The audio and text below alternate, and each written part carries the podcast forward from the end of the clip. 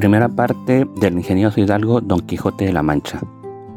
En un lugar de la Mancha, de cuyo nombre no quiero acordarme, no ha mucho tiempo que vivía un hidalgo de los de lanza en astillero, adarga antigua, rocín flaco y galgo corredor.